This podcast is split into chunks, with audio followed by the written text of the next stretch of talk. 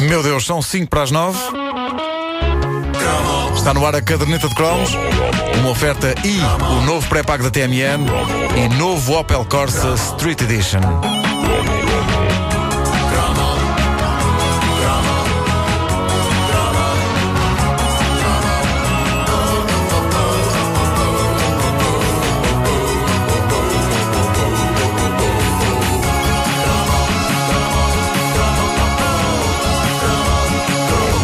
Nunca esquecerei o verão de 1984, pois foi o verão em que me fiz homem. Não, não é verdade. Não é verdade. Isso só aconteceu muito mais tarde. Não, foi o verão em que, durante seis semanas, a RTP enlouqueceu e, em horário nobre, passou uma série coproduzida por França e Portugal e que tinha terror. Sim, Portugal fincou um pé no terror em pleno coração dos anos 80, com uma série que muita gente esqueceu, mas eu não. E este cromo serve, no fundo, para perceber se sou só eu que se lembra e que ficou traumatizado com o misterioso Dr. Cornelius. Hein? Hein? Eu fiquei tão traumatizado que tenho há quase 30 anos o tema musical da série na cabeça. Bic, bic, bic, bic, bic. Big, big, big. Satanic, nick, nick, nick, nick, nick. Ele é bom cantor, Toró, cocoró. Não, não estás a sentir o terror só com a música? Estou. Hã? Olha que medo. Isto era o genérico Ah, isto era o genérico. de uma coisa Ah, de terror. Epá, eu só vi esta série naquela altura e nunca mais a revi, porque tenho a sensação que ela nunca foi reposta, nunca foi editada em DVD. É quase como se depois de passar todas as cópias tivessem sido queimadas e destruídas, nunca mais ninguém viu aquilo. Ah, é um verdadeiro ovni que abrilhantou alguns serões de agosto da televisão do Estado em 84 e que, ah, no fim, desapareceu sem deixar rastro, a não ser o rastro que deixou na mente de jovens influenciáveis como este vosso amigo. Ah, e, meus caros, acreditem quando vos digo que há quase 30 anos que não passa um dia sem que esta lenga-lenga me venha à cabeça. Satanic, nick, nick, nick, nick, nick, pic, pic, pic, pic, pic, pic, choca, pic, pic, pic, pic. Esta, esta cantilena fazia-se acompanhar pela inesquecível imagem de uma mão vermelha que enchia o ecrã. Pelo menos a gente acreditava que era vermelha. Já havia casas com televisão a cores nessa altura.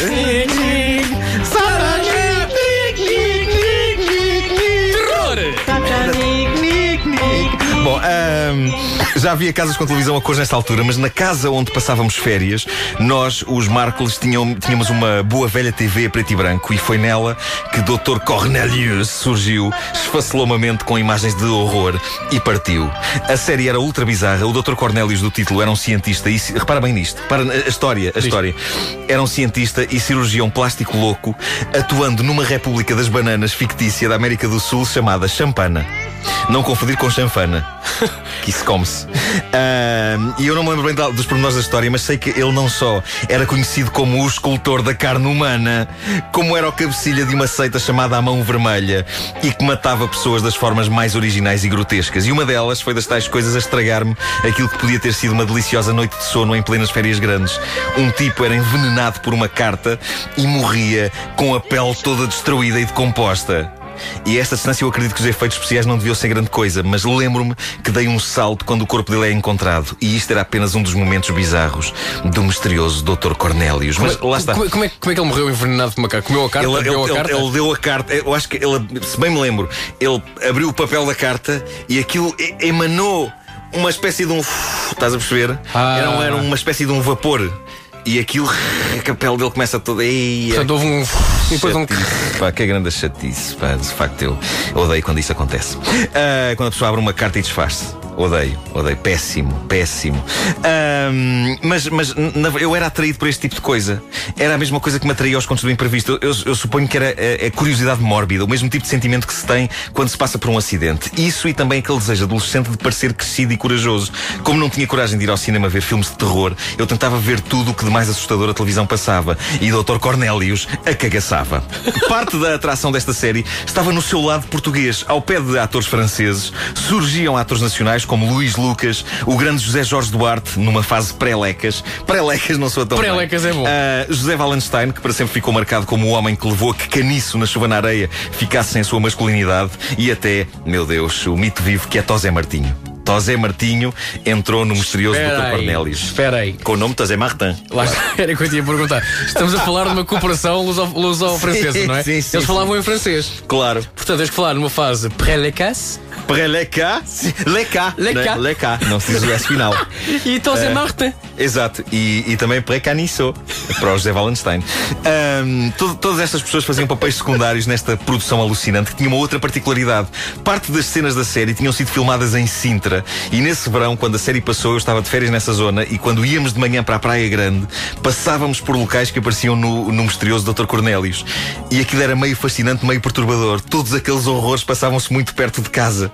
E isso era assustador. Como a série é, hoje em dia, um produto obscuríssimo de que pouca gente, talvez nem mesmo os artistas que a fizeram, se deve lembrar, ah, não creio que tão cedo a voltemos a ver, a não ser que os simpáticos senhores da RTP Memória se lembrem de ir buscar isto aos arquivos. Por favor, eu não quero morrer sem ver de novo o misterioso Dr. Cornélios. Na minha cabeça, é das coisas mais assustadoras da minha adolescência. É provável que os anos não a tenham favorecido. Os anos e a presença de Tosé Martinho.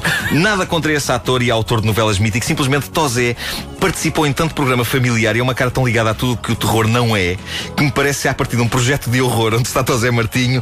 Não sei se é coisa que funcione. Não sei. Tosé Martinho é o homem da segurança.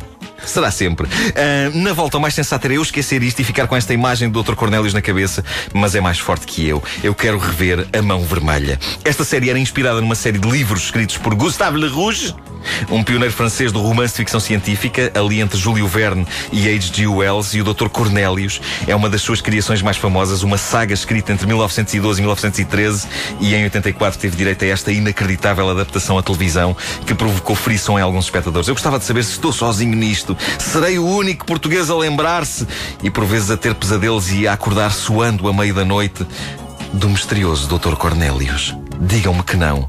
Eu não posso estar sozinho no terror da mão vermelha. Não estarás sozinho. Pronto. Haverá alguém a lembrar-te disso. Achas? Eu não, mas haverá alguém a lembrar Vamos ver. Como é que se chamava o autor? Gustave Le Rouge. De que cor era a mão? Vermelha. Rouge. Rouge. Vermelho. Ei, eu nunca tinha pensado nisto. Conspiração.